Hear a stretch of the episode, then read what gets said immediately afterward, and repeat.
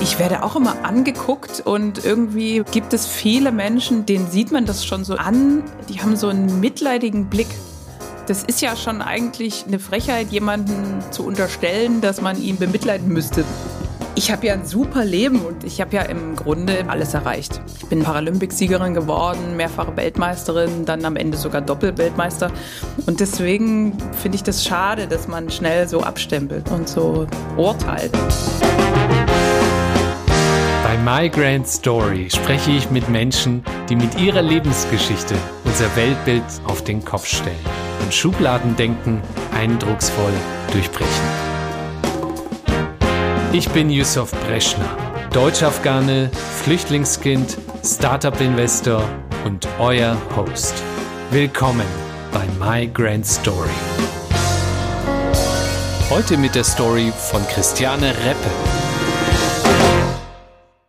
Heute habe ich die große Freude, mich mit einem echten Universaltalent austauschen zu dürfen, nämlich Christiane Reppe. Christiane ist Spitzensportlerin und das gleich in mehreren Disziplinen.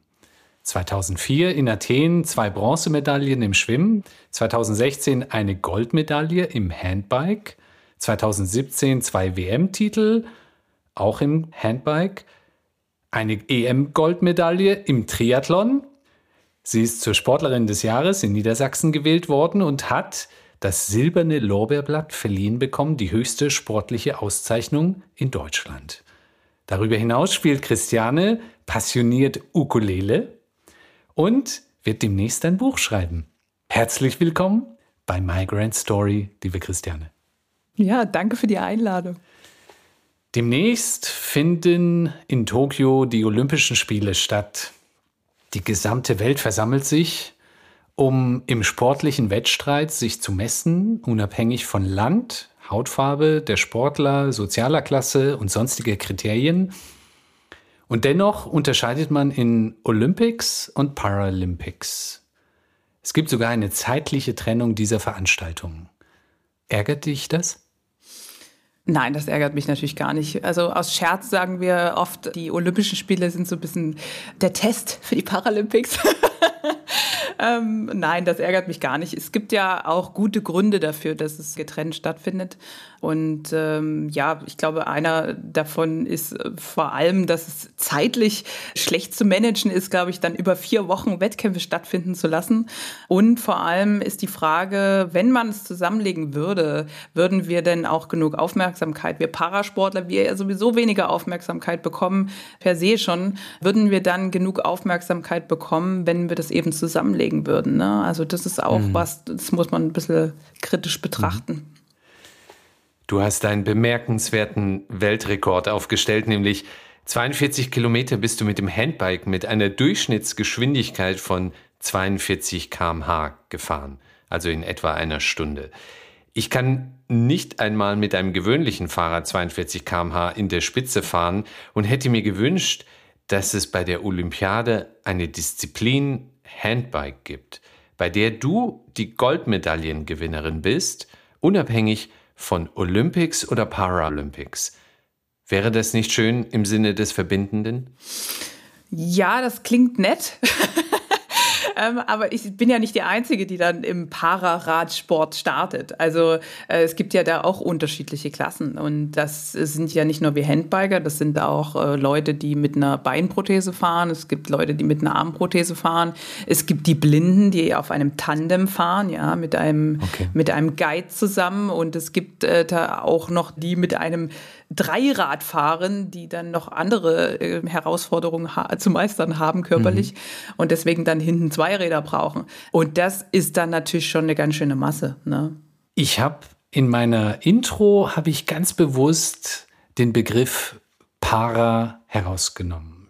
Ich habe nur deine Goldmedaillen und deine WM-Titel und Bronzemedaillen etc. habe ich erwähnt und ganz bewusst diesen Zusatz Para, Triathletin etc. sehr dosiert verwendet. Wie ist dieser Begriff für dich? Ist das etwas, was dich stört oder lässt dich das komplett kalt? Ich habe also ich habe selber tatsächlich schon festgestellt, dass ich persönlich, wenn Menschen über mich sprechen ähm, und sie dann olympische Goldmedaillengewinnerin zum Beispiel sagen, dass ich die dann tatsächlich immer korrigiere und sage, ich bin Paralympicsiegerin und nicht Olympiasiegerin.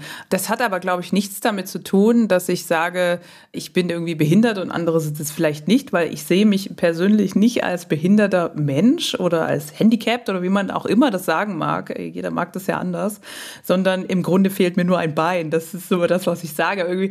Und ich habe da gar kein Problem damit mit. Aber trotzdem sind es ja schon getrennte Spiele. Also so sind andere Spiele. Ne? Und mhm. deswegen, ich sage das immer, aber ich merke auch, dass viele da keinen Wert drauf legen. Gut, weil sie dann vielleicht auch nicht so aus der Materie vielleicht kommen und dann gewöhne ich mich, glaube ich, langsam daran, dass ich es einfach stehen lasse und dann nicht immer korrigieren muss. Es ist am Ende auch egal. Wir sind alle Sportler und so sehe ich mhm. uns auch natürlich. Mhm. Ich bin nicht mehr oder weniger wert als jemand anders, äh, sondern wir machen alle Sport, wir machen alle das, was wir lieben, äh, mit sehr viel Leidenschaft und Ehrgeiz. Und deswegen unterscheidet uns das dann gar nicht. Mhm. Diese Begrifflichkeit hast du ja auch schon erwähnt, ähm, dass man sagt, ja, es gibt Menschen mit Migrationshintergrund, es gibt Menschen mit Behinderung. Ist das für dich auch so ein Stempel oder ein Stigma, was du eigentlich gerne auch in der Gesellschaft abgelegt wissen möchtest? Ja, klar. Also ich glaube, da hast du ja schon ganz richtig gesagt, da gibt es ja ähm, noch ganz andere ähm, Stempel, die mhm. sozusagen aufgedrückt werden. Ne? Also jemand ist vielleicht homosexuell oder was es alles gibt. Ne? So, da gibt es mhm. ja verschiedene Möglichkeiten, wie Leute einfach heutzutage abgestempelt werden. Und das ist mhm. sehr schade. Und natürlich auch ich als Mensch, der irgendwie vielleicht jetzt nicht den augenscheinlich vielleicht perfekten Körper mitbringt, weil eben was fehlt. Ich werde auch immer angeguckt und irgendwie gibt es viele Menschen, denen sieht man das schon so im, an, die haben so einen mitleidigen Blick. Und da denke ich mhm. immer, also das ist ja schon eigentlich eine Frechheit, jemanden zu unterstellen, dass man ihn bemitleiden müsste, so ungefähr. Also ich habe ja ein super Leben und die können da ja gar nicht reingucken und das kann man natürlich auch bei niemand anders. Aber mhm. das finde ich dann so traurig, weil ich eigentlich in dem Moment dann oft denke, ja, ich führe ein tolles Leben, wahrscheinlich ein viel besseres als die Person, die mir da gerade, äh, die mich da so mitleidig anguckt. Mhm. Und deswegen finde ich das schade, dass man schnell so abstempelt, ne? Und so mhm. ja, urteilt auch oft. Das mache ich aber mhm. tatsächlich natürlich in anderen ähm, ja, Art und Weisen natürlich auch oft und denke mir dann, Christiane, ja, bist du jetzt gerade nicht viel besser, äh, aber, aber ich versuche da schon dran zu arbeiten. Ne? Ja. Mhm. Mhm. Gibt es da so gewisse Ansätze in unserer Gesellschaft, wo du sagst, das könnte man eigentlich ganz anders handhaben? Beispielsweise, dass man in der Schule auch eine, eine eher inklusivere Form des Zusammenlebens hat beim Aufwachsen der Kinder oder eben auch um Berührungsängste zu reduzieren, weil am Ende ist es ja immer ein Thema der Berührungsängste. Und wenn man jemanden kennt, dann denkt man sich, ja, äh, klar, ich meine, die Christiane hat halt kein Bein, aber eins. so what, ja, ihr geht's gut. eins. Ja, sie hat eins. Ja. Das wird immer süß bei kleinen Kindern, die sagen immer, guck mal, Mama, die hat gar kein Bein. Sag ich mir, doch eins. Nein, ähm, natürlich, also das muss sich ändern. Ich meine, das ist ja aber auch, wir sind ja schon dabei, das zu ändern. Ne? Also es ist schon so in Schulen, dass immer mehr auch das inklusiver wird. Also wir haben noch viel, viel Arbeit vor uns da. Aber natürlich, wenn die Kinder mit anderen Kindern aufwachsen, die anders aussehen. Ich sage es jetzt mal so, ist ja mhm. und dann fangen die ja damit an, damit zu leben und die lernen, dass das nichts nichts Besonderes mehr ist, sondern dass, dass das mhm. egal ist, wie jemand aussieht, ob er ein Bein hat, zwei Beine, ob er von der Hautfarbe her dunkler ist oder, oder, oder. Und mhm. da müssen wir auf jeden Fall hinkommen. Und das schaffen wir natürlich nur, wenn wir ganz unten anfangen, klar. Mhm. mhm. Ich selber habe in meiner Jugend habe ich eher so Ballsporten gemacht. Ich war eher so musisch stark aktiv, habe Gitarre gespielt und äh, bei Jugend musiziert und sonstigen Wettbewerben mitgemacht. Also mit dem Sport habe ich es jetzt nicht übermäßig viel. Kannst du uns so ein bisschen eintauchen lassen in die Welt einer Spitzensportlerin und wie es ist, so habe ich das gelernt, wenn jetzt ein Wettbewerb wie jetzt Tokio im August stattfindet, wie viel vorher musst du dich vorbereiten und wie sieht da dein Leben aus oder der Plan, um dich darauf vorbereiten zu können?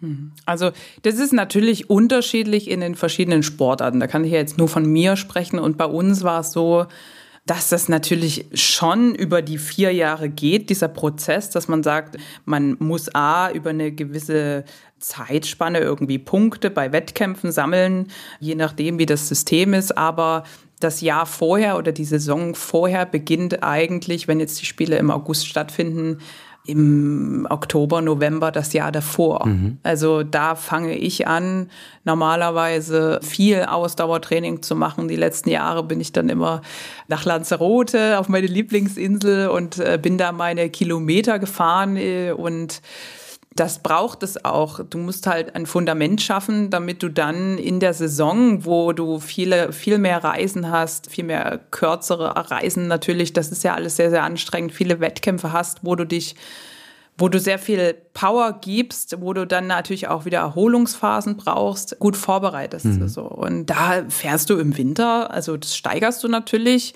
Und auch da gibt es natürlich Erholungsphasen, aber zu den Spitzenzeiten bin ich da auch meine fünf Stunden im Fahrrad gesessen. Mhm. Am Tag, ne? Und also im, am Tag. Mhm.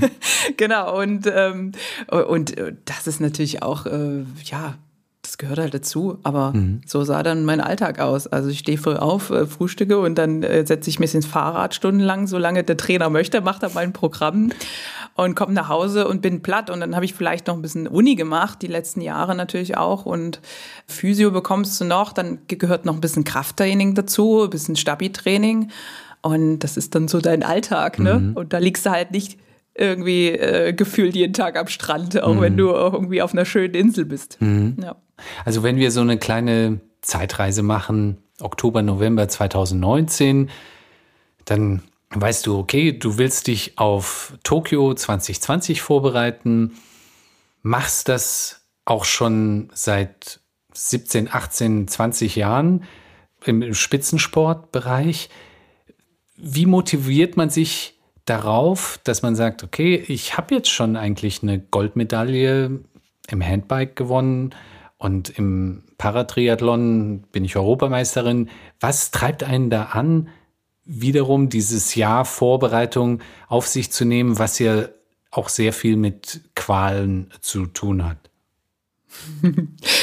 Ja, also ich habe ja im Grunde beim Handbiken alles erreicht. Ich bin da Paralympicsiegerin geworden, mehrfache Weltmeisterin, dann am Ende sogar Doppelweltmeister. Und dann bin ich ja auch an den Punkt gekommen, wo ich gesagt habe, ich brauche eine neue Herausforderung. Ich kann mich nicht mehr so gut motivieren. Das liegt natürlich daran, dass ich äh, einfach so ein Mensch bin, der ab und zu eben auch mal wieder was Neues braucht. Und ähm, es gibt äh, ja andere Sportler, die sagen, okay, ich will jedes Jahr wieder neu das beweisen und Weltmeister werden. Aber das hat bei mir eben nicht funktioniert und das ist ja auch in Ordnung.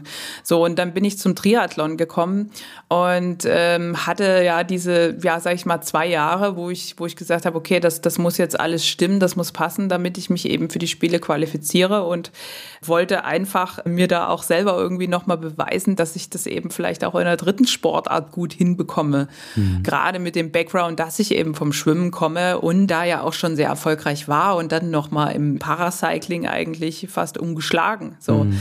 dass ich eben die dritte Sportart oder die dritte Disziplin noch lernen kann in relativ kurzer Zeit und da auch erfolgreich sein kann. Und das habe ich auch gezeigt. Und mhm. solche Herausforderungen, sage ich mal, die ich mir dann selbst irgendwie oder ja, vor die ich mich dann stelle, das motiviert mich eben auch. Ne? Also mhm. ich bin so jemand, wenn, wenn man gesagt bekommt, irgendwie, das, das kannst du nicht, das motiviert mich eben gerade.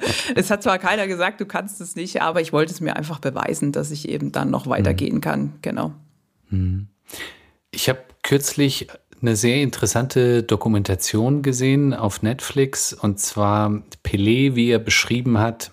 Also da wurde sein ganzes Leben dokumentiert und dann ging es um die Weltmeisterschaft 1970. Und er hatte schon zweimal die Weltmeisterschaft gewonnen und die dritte Weltmeisterschaft, die er letztlich dann auch gewonnen hat, hat er nochmal aus seiner Erinnerung Revue passieren lassen, hat erzählt, was für ein unglaublicher Druck auf ihm gelastet ist. er hat gesagt, so das ganze Land Brasilien hat seine Hoffnung auf dieses Team und insbesondere mich als Kapitän gesetzt. Und am Ende, als wir Weltmeister geworden sind, war ich einfach nur erleichtert. Ich habe mich noch nicht mal richtig freuen können. Hattest du solche Momente auch? Oh ja, also äh, ich konnte mich gerade da richtig gut reinversetzen. Und zwar war das 2017 bei mir, das letzte Jahr im Grunde so im Paracycling, im Handbiken. Und ich war absolute Goldfavoritin in dem Jahr. Ich war so gut drauf wie noch nie habe noch mehr trainiert und noch fokussierter und äh, konnte schon das Jahr über echt alles gewinnen, was ich irgendwie, wo ich gestartet bin. Und dann drei Wochen vor der Weltmeisterschaft da, da, kam die, die Meldeliste raus. Wir waren gerade im Trainingslager mit der Nationalmannschaft in äh, St. Moritz in der Schweiz. Und die Meldeliste kam raus und ich stand als Einzige nicht drauf. Okay das war irgendwie, also ich, ich wusste natürlich nicht gleich, was los war. Und äh, dann kam am nächsten Morgen der Bundestrainer zu mir und sagte, ja, wir sind da schon dabei, das zu klären. Das kann nur ein Fehler sein, weil alle wussten erst mal gar nicht, was los ist. Und ähm, ja, äh, am Ende kam raus, dass äh, man wirklich vergessen hatte, mich zu melden. Einfach äh, in der Liste hatte mhm. einfach mich einer über ein, einer übersehen. Ich meine, das ja sind alle nur Menschen, ne? Aber es sollte nicht passieren. Und äh, die UCI, also der, ich sag mal der Veranstalter da, die haben dann gesagt, nee, ihr könnt die Christiane auch nicht nachmelden. Es gibt eine Meldefrist und fertig. So. Und das war natürlich eine Situation irgendwie äh, als Paralympics-Sieger gerade frisch vom Jahr davor, Goldfavorit und dann darf die da nicht starten, weil irgendjemand da, ja, sie vergessen hat. Und das war wirklich krass. Aber ich, ich habe da so umgeswitcht im Kopf, weil mir wurde dann angeboten vom Verband direkt, ich kann trotzdem mitfahren. Ich ähm, durfte da sozusagen äh, ja zwangsweise eine andere Position einnehmen und mich mhm. da so ein mhm. bisschen um das Marketing und um die Interviews bei den Sportlern kümmern und so. Das macht mir ja auch super viel Spaß und ich bin dann einfach auch jemand, ich denke dann halt lösungsorientiert und ähm, mhm. steck da nicht den, den Kopf in den Sand und sage, oh Gott, das ist ja jetzt hier alles ähm, ja äh, scheiße. Ähm, natürlich ist es das, aber ich kann es nicht ändern. Mhm. So, ich kann es gerade nicht ändern und alle anderen auch nicht. Und äh, sie versuchen es alle drumherum vielleicht doch noch hinzubiegen, aber ich muss jetzt die Situation noch erstmal hinnehmen und das Beste draus machen. Und dann bin ich mit runtergeflogen nach, das war in Südafrika, auch jetzt nicht so um die Ecke und ähm, bin mitgeflogen und äh, habe mein Fahrrad auch nicht mitgenommen, also mein Handbike, weil ich gesagt habe, okay, ich äh, was soll ich das jetzt noch mitschleppen? Ich schließe jetzt damit ab. Über die ja, zwei Wochen dann, die ich noch zu Hause war, kamen immer wieder offizielle Bestätigungen vom Veranstalter, weil sich eben versucht haben, wirklich viele Leute für mich einzusetzen, dass es eben nicht möglich ist, mich nachzumelden. Und das, das werden die auch nicht machen. So, dann kamen wir da unten an in Südafrika und hatten noch sechs Stunden Autofahrt vor uns. Wir sind ja ein sehr großes Team, waren dann in vielen Bussen unterwegs. Und nach drei Stunden bekam ich einen Anruf im Auto. Äh, ich weiß noch aus Niedersachsen vom Verband. Und der sagte dann so, ja, Christiane, hast es schon gehört? Und irgendwie wusste ich direkt, was Sache ist. Und ich dachte nur so, Ugh, schwierig, weil in ein paar Tagen sollten die Wettkämpfe dann schon stattfinden. Ne? Die Zeitverschiebung mhm. ist ja mhm. da, war, ich weiß gar nicht mehr, eine Stunde oder was, war nicht viel. Mhm. Äh, es, war, es war nicht viel so. Und, und der sagte dann, ja, freust du dich gar nicht? Sag ich, doch, aber ich habe mein Fahrrad nicht dabei. und dann natürlich alle gleich ja ganz schlau von hinten, ja, aber hast du denn das nicht eingepackt? Oder das so, ja, ihr wärt vielleicht gar nicht mitgefahren, ihr Armleuchter, mhm. sage ich jetzt mal. Und dann habe ich versucht, da irgendwie eine Lösung zu finden. Dann habe ich zu Hause angerufen, habe meinem Vater gesagt, du kannst du irgendwie in die Wohnung und kannst du mir das zusammenbauen, weil vom Hintersitz gerade jemand gesagt hat, äh, er hatte, er hätte ein sein Bruder wäre bei der Spedition und vielleicht könnte man das irgendwie schicken und so. Und da hat er dann ähm, das äh, gepackt und gemacht und so. Und ich habe das ja, ich, ich freise ja mit dem Handbike in Riesenkisten. Ne? Also das Aha. muss man sich ja mal überlegen. Das wird ja jetzt nicht in den Koffer gepackt oder sowas, sondern ich habe da eine, eine große ich glaube, 1,20 mal 60 mal 60 Kiste mit Rollen dran, so eine Carbonkiste, damit mhm. die auch relativ leicht ist, obwohl sie noch so schwer ist, weil ich habe natürlich auch eine begrenzte Kiloanzahl, ne, die ich mitnehmen darf. Mhm. Sonst, Wie schwer sonst, ist denn dann das Bike? es sollte äh, inklusive Kiste nicht mehr als 32 Kilo sein. Ich versuche okay. mich so einigermaßen daran zu halten. Genau, und dann sagte mein Vater einfach irgendwann, weil das ist auch so ein ich weiß nicht, so ein Durchreißer-Typ und der findet das dann natürlich auch cool. In, also die, die Situation war blöd, aber äh, sagte dann, ja, Christiane, was hältst du denn davon, wenn ich einfach runterkomme und dir das Fahrrad bringe? Und da äh, dachte ich so, oh, will ich hier meinen Vater dabei haben, aber ich habe auch keine andere Möglichkeit und freue mich natürlich, dass er mir das anbietet und bin dann da runter und das Ganze hat ja medial so eine Aufmerksamkeit erzeugt ich habe da nur einen Post abgesetzt auf Facebook und habe geschrieben, dass ich jetzt nicht starten darf, weil und so, habe aber da niemandem die, die Schuld gegeben oder so. Aber das haben so viele aufgegriffen, weil es natürlich in der Presse auch eine Meldung, ne? Das ist wieder was. Jemand hat was mhm, falsch Klar. gemacht. Der Verband so, hat es voll äh, vermasselt. Genau. Und äh, habe dann schon die, die, die Tage da zu Hause wahnsinnig viele Interviews geführt. Dann waren Kamerateams da und das hat natürlich auch, also das wühlt einen natürlich auch auf und das ist also mhm. aufregend, ne? So, und dann äh, kam ich da unten an und dann hieß es, ich habe ja vorher kommuniziert, ich bin da Goldfavorit. So, dann durfte ich nicht starten, dann kam ich da unten an, dann durfte ich auf einmal doch starten, dann bringt mir mein Vater innerhalb von einem Tag dieses Fahrrad, das war Wahnsinn. Und äh, dann muss ich natürlich aber auch äh, Gold holen, ne? Und äh, das, das war echt, also das war Wahnsinn. Und ich konnte dann auch echt nur noch irgendwie schlafen abends mit einer Schlaftablette, weil ich einfach so das, das, ich konnte es einfach nicht ausstellen. Das war wie diese, diese Räder da oben, die haben sich so gedreht, weil ich mir natürlich auch da Gedanken gemacht habe und ich konnte da die Strecke jetzt nicht groß testen und und dann bin ich gestartet und habe tatsächlich zweimal Gold geholt und habe es einfach durchgezogen. Und da hatte ich genau diesen Moment, den du vorhin beschrieben hast. Ich, ich weiß noch genau, ich habe meinen Trainer angerufen und irgendwie in der Erwartungshaltung, dass ich ihm dann am Telefon erzähle, hey, ich habe gewonnen, bin ich auf einmal total verstummt und habe dann gesagt, Ralf, boah, ich muss mich jetzt erstmal, ich bin so alle, ich kann mich gar nicht freuen. Hm. Weil ich habe das vorher so programmiert, dass ich unbedingt diese Medaille holen will. Dann war da dieser riesen, diese Action vorher. Und dann habe ich es doch gepackt, einfach in diesem Tunnel, in den ich mich dann begeben habe.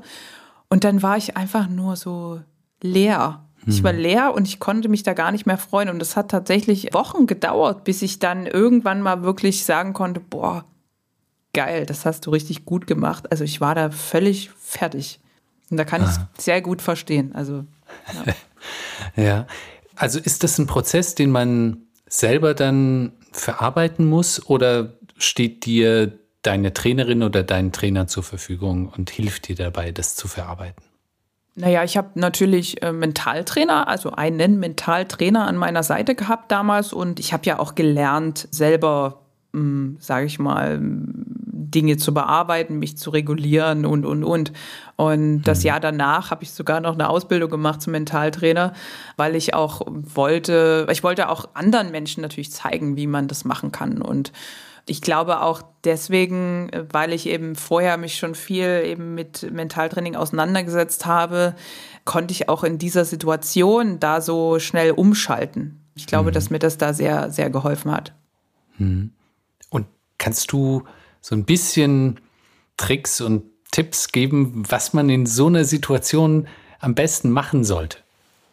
Naja, das kommt natürlich auch so ein bisschen auf also man muss natürlich auf den einzelnen Menschen auch ein bisschen eingehen, ne? Also, ähm, aber ja, also das damals war natürlich so eine, so eine außergewöhnliche Situation. Aber wenn es jetzt darum geht, jemandem zu helfen, der vor vielleicht einer großen Herausforderung steht, ich weiß nicht, ob das so das mhm. ist, wo du, wo du mhm. dahin möchtest, dass man vielleicht einfach ein Stück auch bei sich bleibt und äh, versucht, den Fokus nicht aus den Augen zu verlieren natürlich. Also ich im Mentaltraining arbeite natürlich mit ganz anderen Techniken, aber das jetzt so in fünf Sekunden zu erklären, ist natürlich schwierig. Aber ich programmiere mir Ziele, Unterbewusstsein. Also ich gehe da mhm. tatsächlich mhm. auch in die Selbsthypnose Okay. Das ist gar nicht so schwer und das ist auch gar nicht das, wo, ja, viele stellen sich so Hypnose, da haben sie irgendwie so eine Fernsehsendung äh, im Kopf, wo irgendjemand schwebt, dann durch die Reihen geht und Bett. sagt, du bist jetzt eine Katze und miau. Mhm. Das ist es ja aber gar nicht. Ähm, du bist ja mhm. in dieser Selbsthypnose oder in dieser Hypnose, in die dich natürlich auch jemand reinversetzen kann, bist du immer jederzeit in der Lage, ähm, rauszugehen freiwillig. Das mhm. ist ja jetzt keine Sache, wo da irgendjemand gezwungen wird, irgendwas zu tun. Und ich gehe da einfach in einen anderen Zustand, wo ich eben in meinem Unterbewusstsein Dinge bearbeite, mit Dinge programmiere. Ich mache auch ganz viel, zum Beispiel, das finde ich ganz spannend, immer Energieaustausch zwischen Menschen. Mhm. Weil ich bin der Meinung, dass äh, wir haben ja jeden Tag, treffen wir Menschen und ähm, führen Beziehungen in verschiedenen Art und Weisen. Und äh, ab und an geht natürlich auch mal eine Person und verlässt, äh, also jetzt nicht, äh, dass sie stirbt, sondern ähm, entscheidet sich äh, gegen einen vielleicht oder man, man mhm. sagt, okay, man geht getrennte Wege oder sowas. Und man gibt immer ein Stück mit von sich. Also das vielleicht übersetzt, es kostet ja immer auch Energie und Kraft, sich mit jemandem äh, auseinanderzusetzen. Mhm. Und vielleicht auch negative Erfahrungen kosten natürlich noch mehr Kraft. Und ich sag mal so, man hat so einen Ballon, der ist, man selbst ist dieser Ballon. Und jedes Mal, wenn man in Beziehungen mit jemandem ähm, geht, dann nimmt jemand ein Stück mit. So. Mhm. Und genauso macht man das aber auch bei anderen. Und wenn wir dann, sage ich mal, eine Menge an Beziehungen vielleicht hatten in unserem Leben, ja, auch Freundschaften und auch die Familie, äh, die manchmal auch ein bisschen mehr Kraft kostet, auch viel gibt, aber auch ein bisschen mitnimmt, dann bleibt am Ende die Frage ist, was bleibt dann? Wie viel bleibt dann noch? Und deswegen gehe mhm. ich ganz regelmäßig in so einen Energieaustausch und ich, äh, das ist so das ist ganz interessant. Ähm, das ist ganz oft der Fall, wenn ich das mache. Das mache ich manchmal so vorm Schlafengehen, gehe dann da runter. Ich nenne das so ein bisschen an meinen Energieplatz und, ähm, mhm. und, und, und stelle mir das dann visuell vor, wie diese Person vor mir steht. Und dann ähm, gebe ich die Energie, die sie mir gegeben hat, zurück und nehme mir die auch wieder, die ich gegeben habe. Und ganz oft tatsächlich ist es so, dass die Person mich dann kontaktiert. Also das mhm. ist, ist, super spannend, weil zwischen okay. uns sind, also ich bin der Meinung, zwischen uns sind ja auch immer Energien so. Mhm. Und das ist mir schon ganz, ganz oft passiert, dass die mir dann schreiben oder an mich gedacht haben und mir dann schreiben. Und also das ist sehr spannend. Deswegen, mhm. also da kann man ganz, ganz, ganz viel machen. So, man muss ein bisschen daran mhm. glauben, vielleicht auch. Ist jetzt kein Hokuspokus, aber man muss trotzdem das daran ein bisschen glauben und äh, dem auch ein bisschen vertrauen. Ne? Mhm. Im Spitzensport ist ja insbesondere das Mindset ausschlaggebend. Viele, es gibt sehr viele sehr gute Sportlerinnen und Sportler, aber das Mindset ist dann letztlich so das Fünkchen, was, was die Gewinner von den Nicht-Gewinnern oder Gewinnerinnen unterscheidet. Ich habe ein Beispiel. Djokovic, der Tennisspieler, war schon immer ein hervorragender Tennisspieler und dann hat er irgendwann mal Boris Becker als Trainer bekommen und ist dann tatsächlich die Nummer eins geworden. Wie wichtig ist die Trainerin oder der Trainer und was macht einen guten Trainer aus? Hm. Naja, ein guter Trainer, ich würde es vielleicht so ein bisschen vergleichen wie mit einer Art Führungskraft vielleicht. Ne? Also der Trainer ist ja auf kommt immer so ein bisschen drauf an. Ähm, bei mir war es ja früher so, da war ich in einer Trainingsgruppe beim Schwimmen damals noch, da hat mein Trainer eine andere Rolle eingenommen als der andere Trainer, sage ich mal, der da, folgte, das die Jahre danach gemacht hat, weil ich mich natürlich verändert habe und ich, ich meinen Trainer in, ja, anders an mich rangelassen habe. Mhm. Und äh, da kommt es immer so ein bisschen auf die Konstellation an. Aber ich bin der Meinung, ähm, genauso beim Trainer, genauso wie im Unternehmen, dass eben die Führungskraft der Trainer den Sportler ähm, die Stärken erkennen sollte des Sportlers, ja, mhm. und auch wie man ihn vielleicht gut motiviert. Bei mir ist es zum Beispiel mhm. der Spaß. Also ich mhm. weiß, dass nicht immer alle Dinge Spaß machen können, ähm, dann, darum geht's auch nicht. Aber wenn mir etwas sehr, sehr viel Spaß macht, Freude bereitet, dann bin ich überproportional gut. So. Mhm. Und dann mache ich auch alles dafür. So. Und äh, wenn natürlich aber ein Trainer dann immer irgendwie ja, im Endeffekt mein Potenzial da nicht erkennt und das nicht nutzt, dann, ähm, ja, sag ich mal, werde ich aber auch nicht so erfolgreich. Ich persönlich. Ne? Das ist ja bei jedem mhm. dann auch wieder anders. Aber der, der Trainer sollte äh, eben unterstützen den Sportler mhm. und nicht durch Kontrolle irgendwo hinbringen wollen, so mhm. führen. Und ja, leider ähm, habe ich das tatsächlich natürlich auch. Ich habe auch einige Trainer gehabt in meinem Leben und ich äh, habe natürlich auch viele Freunde, die im Sport unterwegs sind. Und leider ist es nicht immer so der Fall, dass die Trainer da so optimal unterwegs sind, sagen wir es mal mhm. so. Es kann nicht jeder mhm.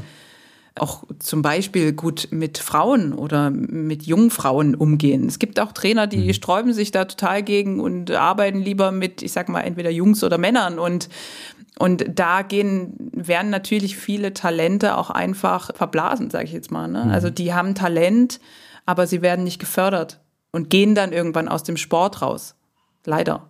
Mhm. Und äh, genauso hatte ich natürlich 2012 äh, einen Trainer, der mich absolut falsch angepackt hat damals. Und das mhm. ist dann eskaliert tatsächlich und dann habe ich auch das Schwimmen verlassen deswegen. Also mhm. das war für mich auch eine schwere Zeit und Natürlich habe ich daraus immer gelernt, mhm. aber es gibt auch Leute, die zerstört das eben. Ne? Und mhm. da muss man mhm. wirklich vorsichtig sein, weil der Trainer verbringt schon sehr, sehr viel Zeit mit einem im, im Sportalltag. Mhm. So, mhm. der nimmt da eine große Rolle ein. Und gerade bei jungen Menschen ist das oft auch so ein bisschen erzieherisch. Mhm. Als Trainer ist es ganz wichtig, eben auch die Verantwortung zu übernehmen so, man kann da nicht sagen, das interessiert mich jetzt alles nicht, ähm, ich mache jetzt nur das oder ja, sondern du musst die Verantwortung übernehmen, auch wie du mit dem Sportler umgehst. So. Mhm. Und leider ist es äh, immer noch so, dass es eben viele ja, äh, unterschätzen oder mhm. die Verantwortung dann nicht ähm, annehmen, nicht wahrnehmen, ja. Mhm. mhm. Diese Vorbildfunktion, die ein Trainer oder Coach hat, Hattest du in deiner Kindheit oder beim Erwachsenwerden, hattest du Vorbilder?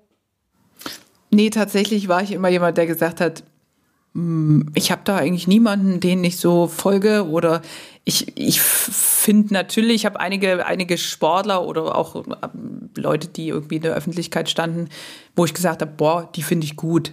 Aber bei mhm. mir war das nie so, dass ich gesagt habe, ich will so sein wie. Mhm. Das hatte mhm. ich nie. So. Ich kann aber gut verstehen, wenn Leute, junge Leute oder auch äh, Leute in meinem Alter ähm, sagen, okay, ich habe das und das Vorbild, so möchte ich gern sein. Aber ich glaube, das Wichtigste ist immer, dass wir irgendwie versuchen, wir selbst zu sein und erstmal mhm. herauszufinden, wer wir selbst sind, was wir wollen und dann vielleicht sich inspirieren zu lassen von einigen Menschen. Ich glaube, dass das mhm. der bessere Weg ist. Mhm. mhm. Und die Inspiration, Gibt es da Persönlichkeiten, die dich sehr inspiriert haben? Ja, die gab es natürlich. Ähm, ob ich jetzt da so direkt den Namen parat habe, manchmal waren es auch vielleicht nur kurze Momente oder so, wo man sagte, hey, das finde ich toll. Oder Leute, die irgendwie, wo man mal einen Vortrag gehört hat oder so und dann versucht man irgendwo was mitzunehmen. Aber ich, wie gesagt, ich habe jetzt nicht äh, eine Person parat, wo ich sage, boah, äh, da habe ich jetzt jahrelang drauf geschaut und gesagt, hm, krass, mhm. da will ich, mhm. das will ich auch oder sowas. So ist, irgendwie mhm. war das bei mir nie so, ja. Mhm. Jetzt gibt es gewisse Sportlerinnen und Sportler, die ihre Bekanntheit auch versuchen für gewisse gesellschaftliche oder sonstige Themen zu verwenden, um beispielsweise gewisse Missstände zu adressieren.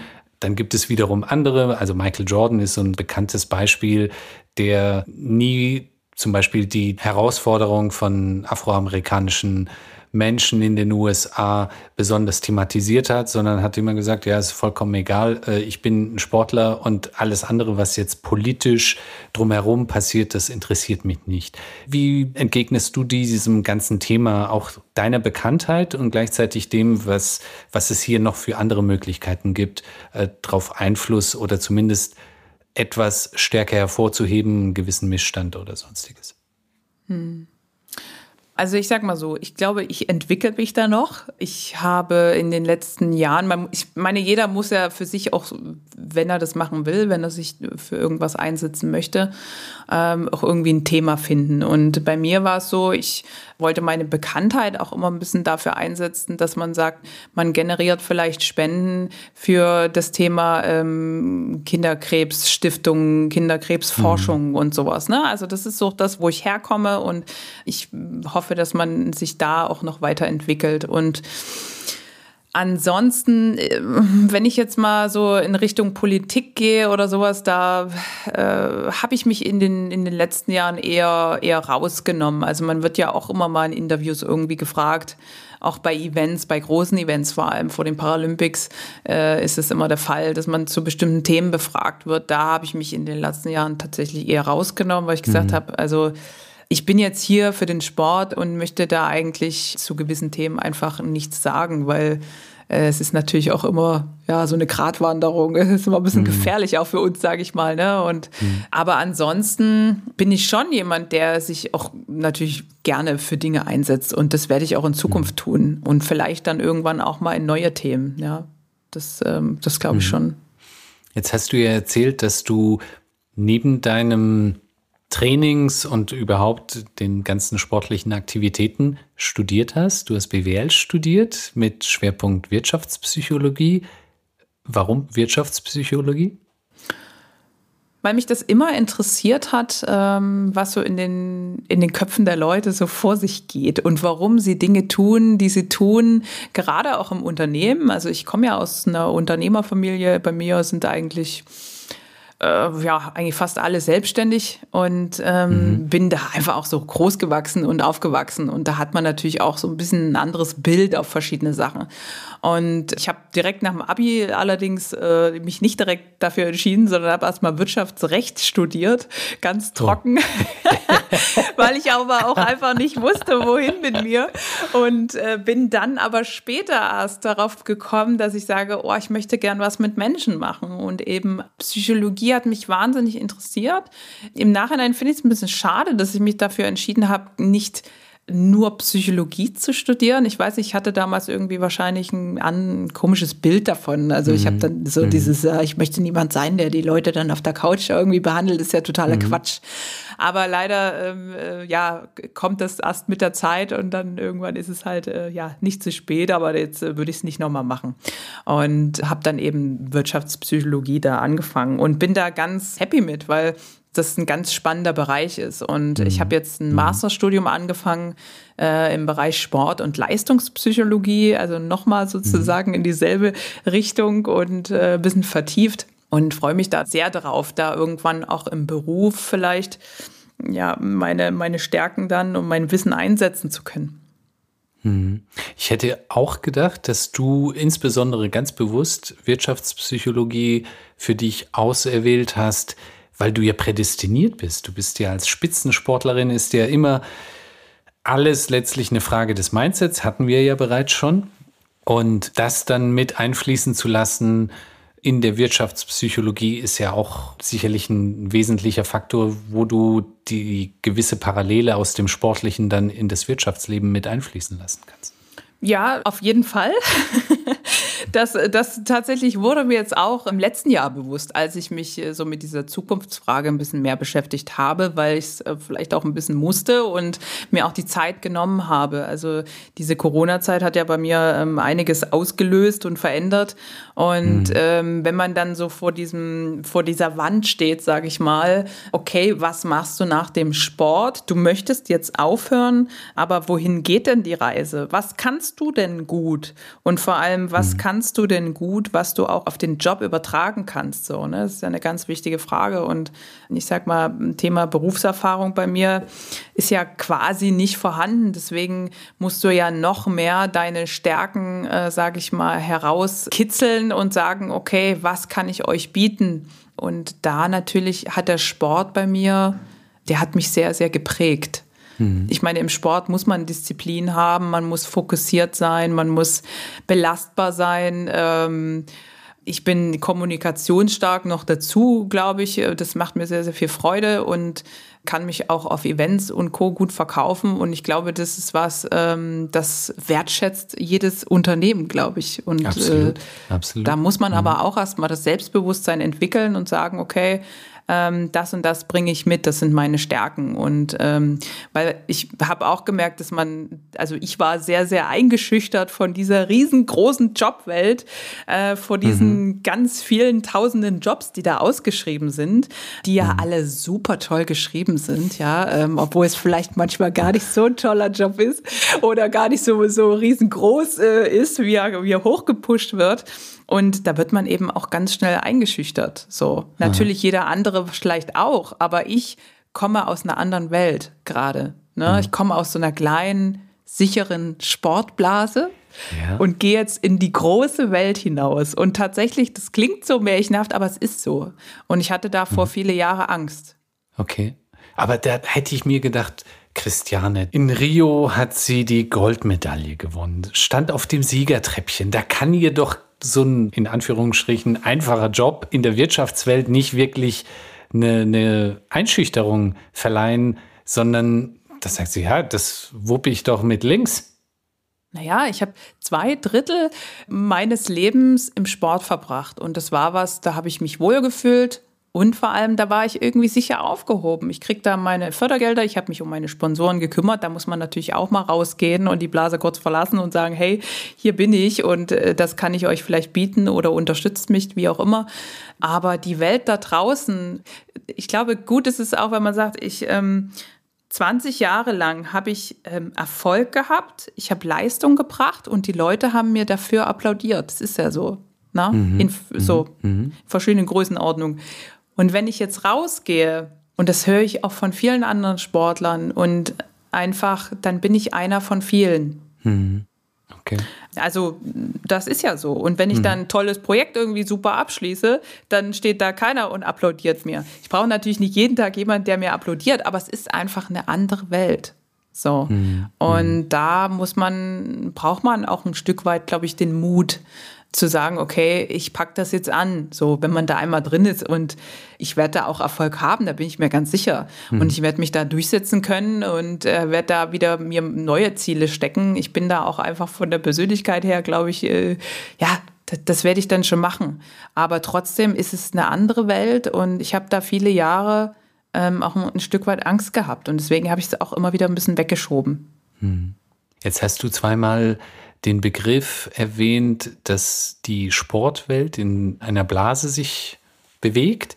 Was meinst du genau damit?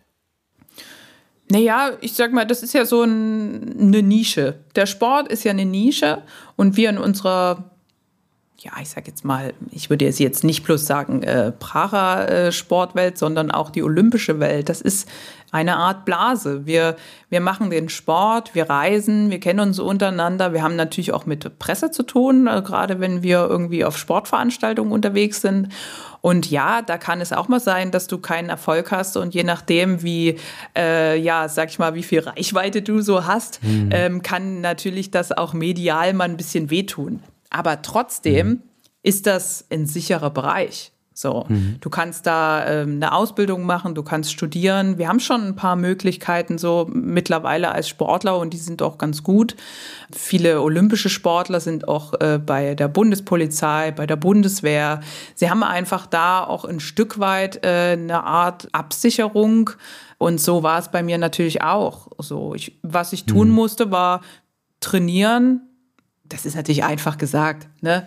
Erfolg zu haben, äh, aber, aber das ist ja natürlich auch nicht so einfach und das ist auch hart. Aber das ist was, da kannte ich mich aus. Da kannte ich mich aus, ich wusste, wie ich das mache und ich war was Besonderes. Das werde ich auch immer sein, weil schon alleine mein Äußeres besonders ist. Mhm. Ja, und ich hatte tatsächlich einfach ein bisschen Angst, nach draußen zu gehen und dann aber ich glaube, dass vielleicht ist es auch so ein bisschen mein familiärer Background, weil bei mir in der Familie dann auch immer anfänglich, das machen sie jetzt Gott sei Dank nicht mehr, aber oft gesagt wurde, ja, Christiane, ähm, du bist eine Frau und du hast eine Behinderung und so ungefähr wie du hast es sehr schwer auf dem Arbeitsmarkt. So. Okay. Ja, meine Eltern, die sind schon offen und die, die haben auch, die haben ja auch ihre Firma und alles, aber trotzdem haben sie in bestimmten Situationen ein bisschen ein eingeschränktes äh, Bild von vielen Sachen, mhm. leider. Mhm. Und ich bin natürlich dadurch, aber dass ich so rumgekommen bin, dass ich erfolgreich war, dass ich auch gerne mich mit Leuten vernetze, dass ich gerne einfach auf der Straße mit mich mit Menschen unterhalte. Ich, ich bin einfach da sehr offen.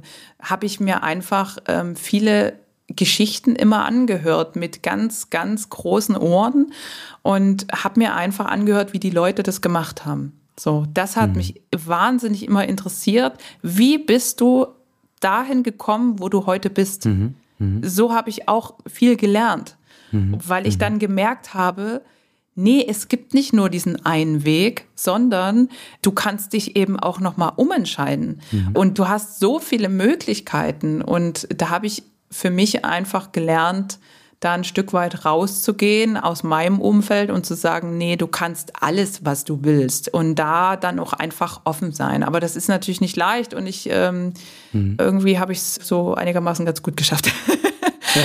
ja. Ja, aber ich würde aus der Außenperspektive denken, du hast ja so viele unterschiedliche Disziplinen vom Schwimmen, Handbike, Paratriathlon gemacht. Da ist es ja nur konsequent, dass du sagst, nee, also ich gehe jetzt nicht zur Polizei oder sonstiges, sondern ich mache jetzt was ganz anderes.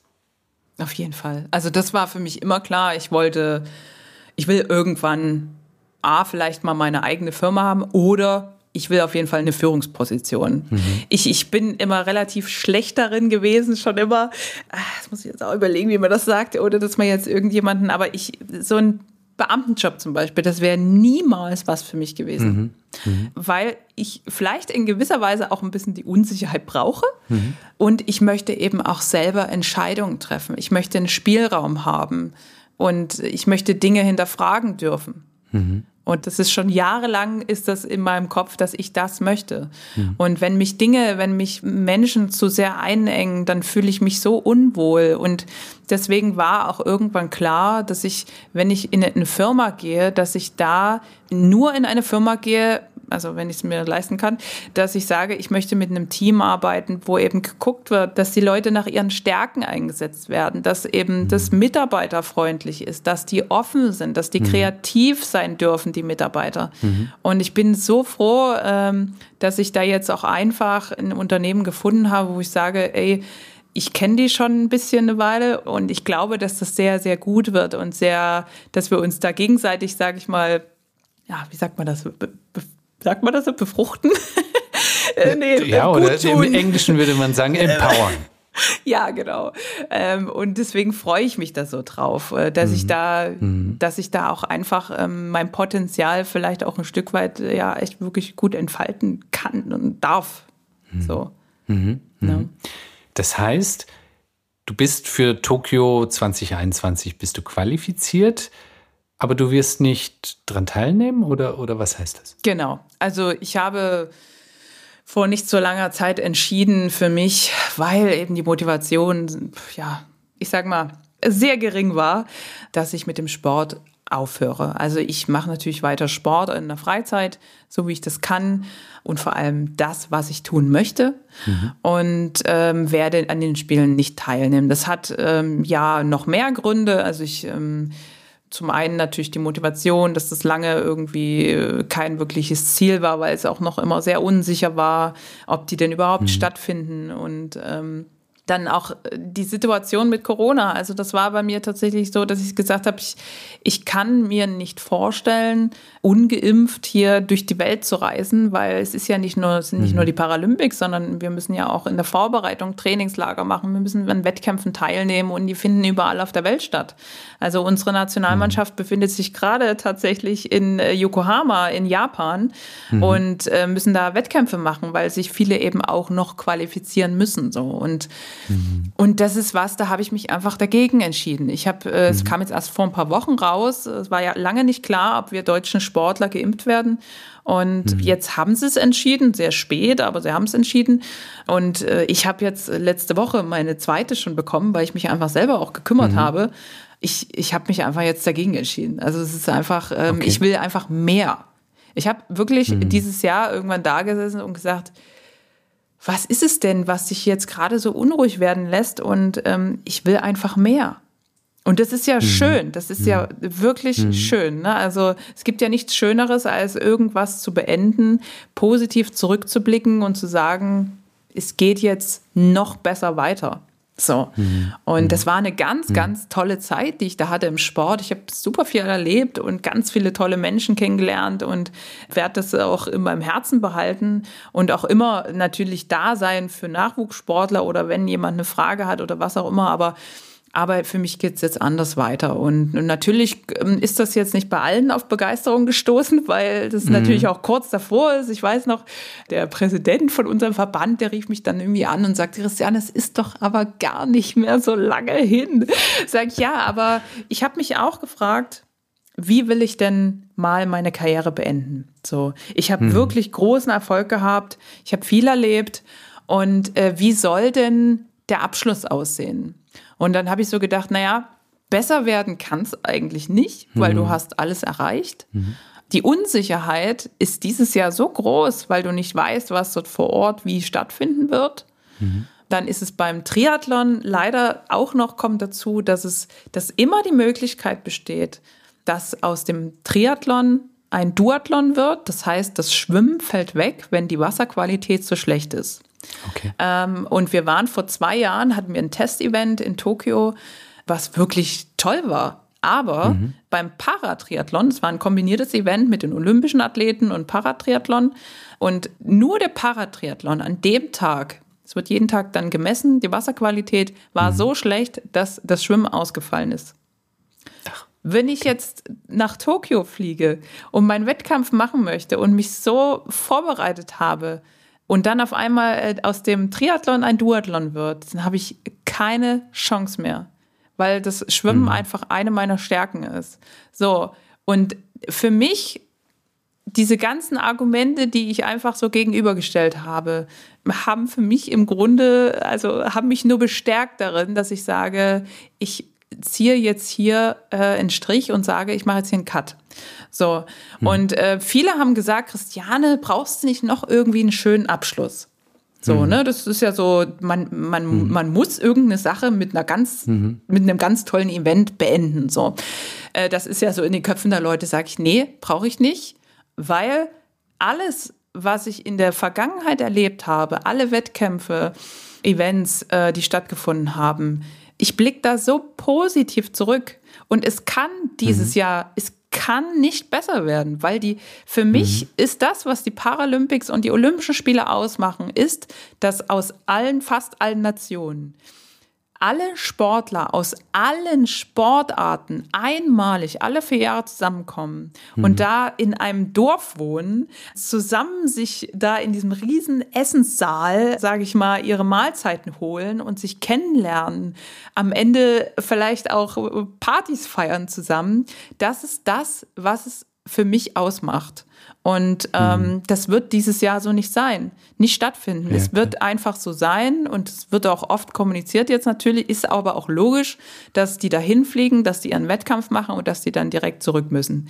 Und dann darfst du mhm. weder in die Stadt, noch hast du Zuschauer, du darfst auch nicht an alle heran. Und da habe ich mich einfach gefragt, oder ich, mir ist einfach bewusst geworden, dass das für mich kein Anreiz ist und für mich eben auch kein schönes Ende. Mhm. Weil ich habe schon viermal an den Spielen teilgenommen es kann mhm. dieses Jahr nicht besser werden. So. Ja, und klar. da habe ich einfach die Entscheidung getroffen, dass ich das beende und mir jetzt mhm. zu einem Zeitpunkt, wo sich in der Welt so viel verändert, wo, wo so viel Unsicherheiten bestehen, dass ich mir da einfach mal anfange, Gedanken in andere Richtungen zu machen und mir einfach einen anderen Weg einschlage. Weil irgendwann muss mhm. der kommen. Und ich bin 33. Mhm. Beide, das, ich kann das natürlich auch noch ein paar Jahre weitermachen, aber trotzdem bin ich 33 und habe keine Berufserfahrung. So. Und mhm. irgendwann mhm. komme ich in diesen Markt rein und es wird, glaube ich, auch gerade einfach nicht einfacher. So. Mhm. Mhm. Jetzt hast du darüber hinaus noch weitere Ziele. Zum einen eine hervorragende Ukulele-Spielerin zu werden. Du bist ja schon eine tolle Ukulele-Spielerin, aber das soll dann eben nochmal weiter gesteigert werden. Und du möchtest ein Buch schreiben. Genau, also ich glaube, das mit dem Buch, das wird jetzt natürlich sich noch ein bisschen ziehen, aber ich habe schon angefangen. Ich möchte gern einfach mal alles so aufschreiben, meine ganzen Geschichten, mhm. die ich so erlebt habe und vielleicht, was ich auch so für einen Wandel, was mein Leben so für einen Wandel genommen hat und was für Wege ich gegangen bin, was ich daraus gelernt habe und das einfach mal ja zu veröffentlichen. Ich glaube, das ist so eine spannende, mhm. spannende Sache für mich, ja, genau. Wow. Toll. Christiane, wir haben jetzt eine gute Stunde gesprochen. Es ging viel, viel schneller als gedacht. Gibt es denn irgendeine Frage, die ich dir hätte stellen sollen? Nein, ich glaube, äh, wir haben ganz gut über, über mein Leben gesprochen. Also ich finde ja immer so wirklich Gespräche, die sich einfach entwickeln, schöner als äh, so irgendwie mhm. vorgefertigte Fragen oder so. Ne? Und ich glaube, dass wir das jetzt ganz gut hingekriegt haben, den Leuten ein bisschen einen Einblick gegeben haben. Und mhm. ähm, ja, ich danke dir auf jeden Fall für deine Zeit und dafür, ich dass ich dabei danken, sein liebe darf. Christiane. Ja. Ich bin der Meinung, du bist wirklich allein die Tatsache, dass du dich immer neu erfindest, von den Disziplinen her und jetzt sagst, nee, du willst einen Schlussstrich ziehen hinsichtlich deiner sportlichen Karriere und machst den Neuanfang in der Wirtschaftswelt mit diesem tollen Hintergrund, den du hast, da bin ich felsenfest davon überzeugt, da wirst du großartige Wege bestreiten, sicherlich auch neue. Und dafür wünsche ich dir alles erdenklich Gute und danke dir sehr, sehr herzlich für die Zeit, und ja, ich bin sicher, dass wir von dir nicht nur als Sportlerin, sondern auch in anderen Disziplinen sehr viel hören werden. Vielen Dank. Danke.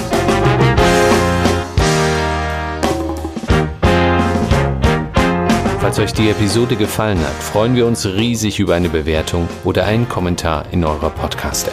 So könnt ihr auf sehr einfache Art und Weise unser gemeinnütziges Projekt unterstützen, bekannter zu werden. Auf migrantstory.org könnt ihr euch außerdem für unser Newsletter eintragen und regelmäßig neue, inspirierende Lebensgeschichten entdecken. So wie die Story der promovierten Juristin Albir Haddad in der nächsten Podcast-Folge. Seien wir mal ehrlich, diese Möglichkeit, mich zu entfalten und in Freiheit zu leben, dafür bin ich unglaublich dankbar.